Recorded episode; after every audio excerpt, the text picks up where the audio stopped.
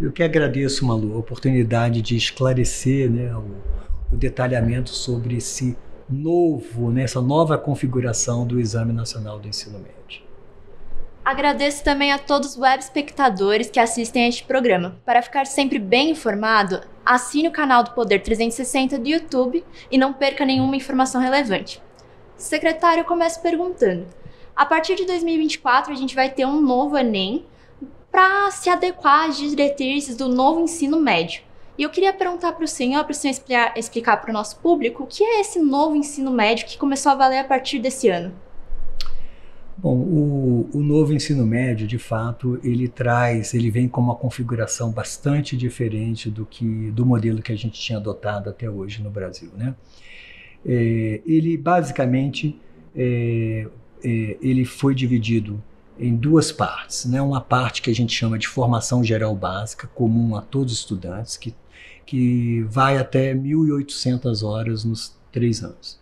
E uma parte que a gente chama de parte diversificada, com a parte flexível, que são os itinerários formativos que o estudante ele vai fazendo as escolhas a partir dos três anos que, que correspondem a 1.200 horas. Então, o novo ensino médio tem uma ampliação da carga horária e traz para o jovem do ensino médio essa flexibilização curricular que não existia no modelo anterior.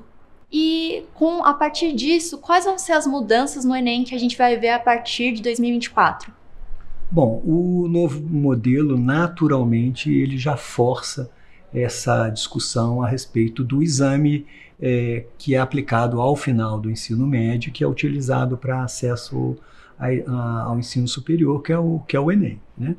É, então, o, o, foi criado um grupo de trabalho no âmbito do Ministério da Educação, com, com representações né, é, de, de instituições externas né, que, que que debatem, estudem a, é, é, a, a temática do, do, ensino médio e após assim basicamente seis meses de discussão, uma, uma série de, de, de reuniões, eh, chegamos a um modelo de, em que a prova é dividida, a gente chama de dois instrumentos, ou para o público entender melhor, duas provas. Né? O estudante ele faz uma prova que certamente vai ser aplicada eh, em um dia, que é uma prova referente a essa formação geral básica. Né? É, essa prova ela vai ser uma prova totalmente integrada com todas as áreas do conhecimento, uma prova contextualizada, inter, interdisciplinar, né? nas, na, nas áreas de linguagem, as áreas, área de matemática, a área de ciências da natureza e a área de ciências humanas e sociais aplicadas. Essa nessa prova do primeiro dia, esse instrumento do primeiro dia, também vai estar presente a prova de redação. É, é, é, obrigatório a todo estudante que ingressa na educação superior fazer uma prova de redação e ter né, uma, uma é, nota né, diferente de zero na prova de redação para ingressar no, na educação superior. E, o, o, grupo de trabalho ele aponta que essa prova ela, é, ela deva ter formatos diferentes de itens daqueles que hoje são aplicados. Hoje o, o Enem é composto de itens de múltipla escolha com cinco opções. Né? E nós temos avaliações internacionais como o PISA, que trabalha com diversos formatos de, de itens que avaliam do estudante processos que, cognitivos mais complexos.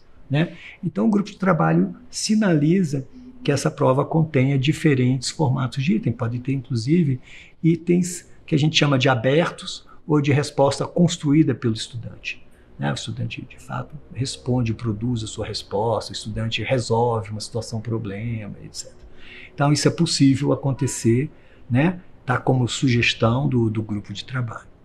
Isso resolve, vamos dizer, a, a avaliação dessas 1.800 horas da formação geral básica.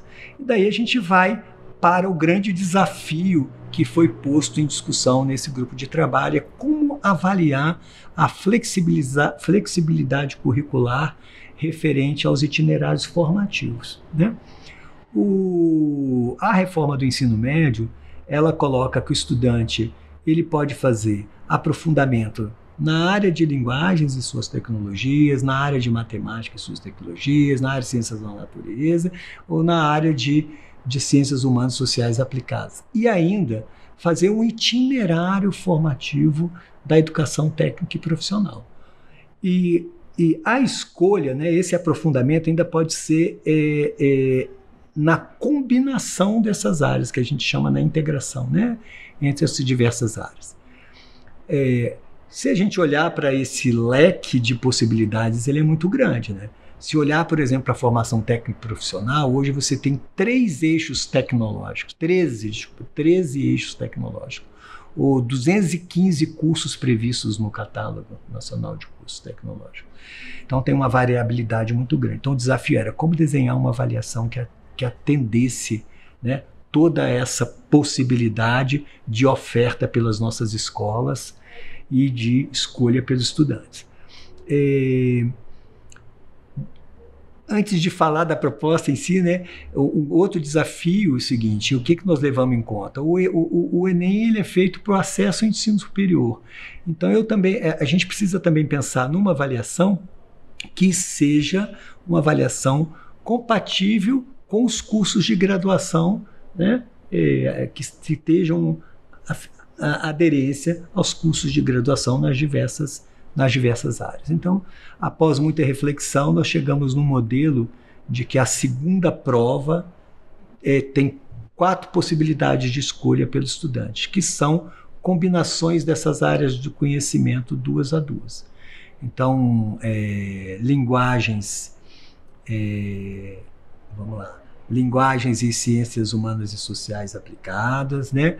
é, matemática e ciências da natureza, matemática e ciências humanas e sociais aplicadas e ciências humanas e sociais aplicadas com ciências da natureza. Então, chegamos na, a essas quatro áreas, fazendo um estudo de correlação dessas combinações com os cursos superiores. Né? É, então, o estudante, ele nos para a segunda prova, ou como nós estamos chamando de segundo instrumento, ele vai ter que escolher uma dessas para fazer de acordo com o curso superior que ele almeja. Quem que vai indicar qual dessas combinações vai ser usada né, para o ingresso no ensino superior? São as instituições de educação superior, são as universidades, são os institutos federais, são as instituições, as IES, como a gente chama, né, que vão indicar é, em seus editais ou, ou, dentro da nossa plataforma, hoje é o Sistema de Seleção Unificado, SISU, é, qual a nota de qual combinação dessas que vai usar para o acesso ao ensino superior. Os estudantes eles vão ter, eles não vão ter exatamente uma opção. Eles a partir do curso que eles querem ingressar, a faculdade vai dizer, vai determinar qual é o, a prova que eles teriam que prestar. É isso? É, na realidade é o seguinte, cada uma dessas combinações vai ser usada num leque muito grande de, de, de, de cursos. Né? Se você olhar, por exemplo, para ah, linguagens e ciências é, humanas e sociais aplicadas, é, é, quase, quase todos os cursos da área de humanidades, diversos cursos da área de humanidades, certamente vão fazer uso dessa combinação. Então, necessária, não necessariamente o curso, mas ele pensando na área e olhando para o que as universidades, né, as instituições de ensino superior estiverem apontando, ele, ele faz essa escolha lá no terceiro ano, né? Na verdade, é só em 2024 que ele vai fazer essa escolha, uhum. Tá certo? Então, ao longo do ensino médio, ele pode até é, é, no primeiro ano fazer um aprofundamento numa área, no segundo fazer em outra, né? Mas lá no terceiro você espera que ele já esteja fazendo as suas escolhas para poder fazer, é, no momento, pode ser que seja no momento da inscrição, a gente acredita que seja no momento da inscrição no Enem, ele já faça a escolha nesse segundo dia de prova, né? Qual é a combinação, a gente está chamando de bloco, qual é o bloco que ele vai escolher para fazer no dia, né, no segundo dia de prova. Uhum. Secretário, o senhor falou das questões abertas, das questões dissertativas, isso vai valer para os dois dias de prova? É, uh, o grupo de trabalho apontou isso, né, como possibilidade de diferentes formatos de item nos dois dias de prova. E a gente espera, inclusive, que no segundo dia, que é o aprofundamento da formação, que de fato seja apresentado para o estudante questões, né, situações problemas mais complexas em que ele de fato vai ter que mobilizar um, um repertório maior de conhecimentos, de né, mobilizar competências, mobilizar é, processos cognitivos mais complexos para poder fazer a solução. Então, é, há uma expectativa né, de que, de fato, no segundo instrumento isso ocorra. Tá? E a decisão, né, quantas questões, o tipo, quais os tipos, é, essa decisão ela compete ao INEP, que é, né, que é, que é a instituição do Ministério da Educação responsável pela operacionalização do exame. Uhum. Naturalmente que o INEP vai dar publicidade disso lá em 2024, como é que vai ser a composição, quantas questões, tempo de prova, tudo isso acaba saindo né, no, no edital do exame lá na, na, na, época. Então o INEP tem aí é, uns dois anos e pouco, né, uns, um, um pouco mais de dois anos para poder montar toda essa estrutura, criar o banco de itens, né? O INEP ele tem que estabelecer é, parâmetros, ele tem que estabelecer quantidade de, de, questões, como é que vai ser a composição dessas provas, o tempo, né? E, e os valores, né? Porque se você vai ter questões de formatos diferentes, pode ser que, que as questões valham, tenham um peso diferente. Uma questão de múltipla escolha certamente não vai valer, vai valer menos do que um, uma questão aberta, uma questão que o aluno produza né? A gente chama de questão de resposta construída pelo estudante. Com essas mudanças, a teoria de resposta ao item, que dava pesos diferentes conforme a dificuldade de cada questão, ela ainda vai ser utilizada ou isso deve deixar ficar de lado? Não, o grupo de trabalho deixou também essa decisão para o INEP, né? Que o INEP tem um corpo técnico altamente qualificado, né? Trabalha com um grupo de especialistas é, é, em estatística, em psicometria, né? Certamente o INEP é, é, vai tomar essa decisão a partir, né? Da, de uma análise da natureza dos dois instrumentos e saber se é pertinente ou não, né? que tipo de metodologia estatística que ele vai utilizar para fazer o cálculo da nota. Uhum. E uma das grandes preocupações com essas mudanças, com essa abertura mais de leque de opção para os alunos, é em relação ao banco de perguntas. Como o MEC pretende lidar com isso? Bom, novamente, isso aí também, a operacionalização é do INEP, tem um tempo razoável para que isso seja construído. Né? A construção do banco de itens ela demanda tempo, né? né? Não, não, é fácil, mas acho que tem um tempo aí, né? Por isso que acho que nós estamos tomando essa decisão com essa antecedência toda, né? Três anos antes, né? Não só para a sinalização para as escolas, né? Que esse ano iniciaram o novo ensino médio, mas para o próprio INEP ter tempo para é, elaborar as matrizes e, a partir das matrizes, construir o banco de itens. Como as escolas e os alunos devem se preparar para esse novo Enem? Bom, eu acho que eles já estão se preparando. Né? Então, este é o ano é, é, que inicia a, a, a, reforma. Então, os alunos que estão é, que entraram em 2022, eles já vão estar preparados para esse exame ao final de 2024. Quer dizer, as escolas, esse trabalho que, que as escolas estão desenvolvendo a partir de 2022, né, é, a partir da, da, das mudanças curriculares, nós acompanhamos 23 estados já, já, já aprovaram seus novos referenciais curriculares, né? fizemos uma análise minuciosa desses, desses referenciais até para tomar essa decisão também, para avaliar se o modelo que nós estávamos apresentando estava de fato aderente ao que as escolas se propuseram nos referenciais curriculares a ofertar para os alunos. Então, é, isso acho que está muito bem já é, equacionado e os alunos vão estar preparados a partir né, desse, desse trabalho pedagógico que se desenvolve a partir desse ano.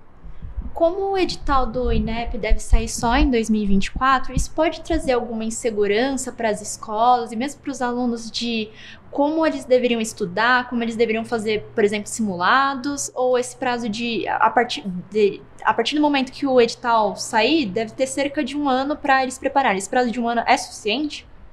Bom, eu acho que assim, a informação mais relevante ela está posta já as informações mais relevantes, vamos dizer, né? as informações mais relevantes. O que é isso?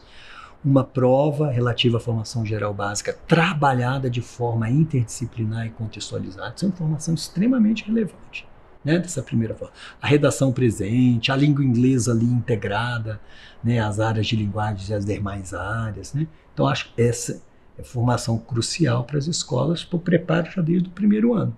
E a outra, que é a, a questão exatamente da, dos itinerários formativos, que é o segundo instrumento, essas possibilidades né, de escolha. Né? Tem uma terceira, que é o estudante que, que escolhe a formação é, técnica e profissional. Né? Então, isso também, no modelo que nós apresentamos, que validamos no grupo de trabalho, isso também está posto de, uma, de forma bem clara. Né? Um estudante que escolheu fazer um curso técnico, ele vai ter que faz, escolher um dos, né, uma das opções, das quatro opções do segundo dia, de acordo com o curso superior que ele almeja, né? Mas ele, por ter feito o curso técnico, né? É, ter uma formação mais prática, né? Porque o curso técnico já o habilita para o mercado de trabalho, mas ele, apesar né, ele está habilitado para o mercado de trabalho, mas ele deseja fazer, por exemplo, a verticalização, o curso superior, ele vai ter uma bonificação, né? é, em cima da nota do, do bloco que ele escolher no segundo dia. Tá?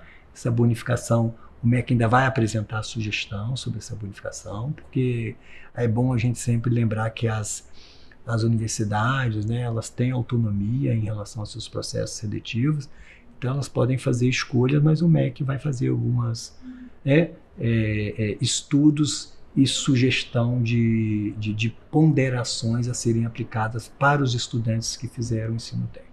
Isso é importante porque é, com isso a gente está dando uma valorizando também a formação técnica profissional. Então, o estudante dos cursos técnicos ele já sai com uma habilitação para o mundo de trabalho já no, âmbito do ensino médio, mas também né, pode continuar fazendo a, a educação superior. Já tem alguma proposta de, de mais a favor que o Ministério tem estudado para essa bonificação? Ou ainda. Não, o, o, o, Ministério, quer dizer, na realidade, nós temos uma secretaria, né, que é a Secretaria de Educação Técnica e Profissional, e ela já já está trabalhando num, já há uns dois meses numa proposta nesse sentido. Nós certamente vamos liberar algum documento desse futuramente como sugestivo. E para os alunos que não pegarem esse novo ensino médio, que já tiverem se formado em, até 2024 e que ainda estiverem prestando vestibular, como eles irão se adaptar a esse novo Enem? Bom, é, eu espero que eles entrem na universidade antes de 2024, né? Que eles é, é, esses estudantes, eu acredito que eles não vão ter é, grandes dificuldades na formação geral básica, né? Porque se eles saíram do ensino médio, o que hoje contempla a formação geral básica também já estava contemplado no ensino médio anterior, né? Obviamente é, que a BNCC ela traz um repertório diferenciado, né? em termos de desenvolvimento de competências e habilidades, né? mas eu acredito que eles é, não terão grandes dificuldades em relação ao primeiro instrumento. Em relação ao segundo, como o segundo é aprofundamento das áreas de conhecimento, acredito que eles possam é, é, estudar né, autonomamente para suprir eventuais lacunas que tenham sido deixadas para trás na formação anterior. Novo ensino médio ele foi introduzido nesse momento em que os alunos estão voltando para a escola presencialmente depois de dois anos distantes. Qual vai ser a maior dificuldade para esses estudantes que também terão que lidar com o novo Enem? Olha, essa, esse realmente é um, é, é um ponto fundamental, né? porque esse é um ponto que atinge não só o ensino médio, mas atinge a educação básica como um todo. Né? É, o MEC está.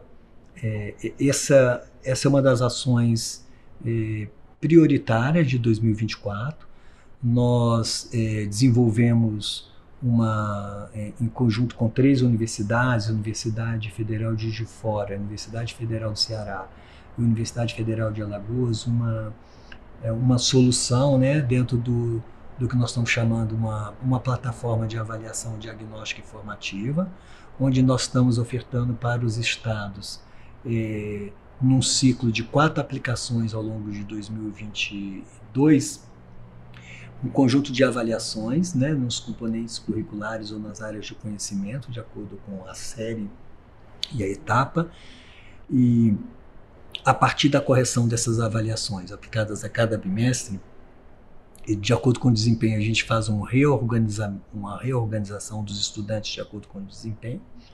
Aqueles que têm um desempenho é, é, considerado insatisfatório, eles, esses estudantes é, através de um trabalho é, com monitorias, né, com os próprios professores, eles são deslocados para um acompanhamento que a gente está chamando de acompanhamento personalizado da aprendizagem, com material estruturado, desenvolvido para isso, e, e depois e esses estudantes né, retornam, retornam para as atividades normais e a gente faz essa avaliação é, no bimestre seguinte. Então, essa ação a gente acredita que ela de fato vai ajudar a acelerar né, é, os estudantes na aceleração desse processo para tentar recuperar parte né, do que ficou para trás. Né? A gente sabe que, que é, é grande é, é o desafio, mas nós estamos trabalhando com as redes de ensino para ajudar a solucionar, né, a reduzir esse déficit de aprendizagem dos estudantes. Chega ao final esta edição do Poder Entrevista. Em nome do Poder 360, eu agradeço ao secretário Mauro Rabelo. Obrigado, eu que agradeço a oportunidade de estar aqui e explicar, eu acho, um pouquinho mais para para a sociedade esse novo exame, né, que eu acho que, que é, é, é tão, né, é tão relevante para os nossos jovens. Eu sou pai, né? já passei por isso, né? já tenho filhas formadas que já passaram né, por essa experiência é, é, de formar o um ensino médio, buscar uma educação superior. A gente sabe como isso é, é movimenta, move né, a, a, as famílias brasileiras. Então, o, o Enem ele, ele, ele tem essa uh, desempenha né, esse papel de, é, de instrumento que, que ajuda na concretização dos sonhos dos nossos jovens que desejam né, é, estudar, continuar os estudos e ingressar numa, numa carreira profissional no nível superior. Agradeço também a todos os web espectadores que acompanharam este programa. Esta edição do Poder Entrevista foi gravada na sede do MEC em Brasília em 18 de março de 2022. Eu sou Malu Mões, repórter do Poder 360. Até a próxima!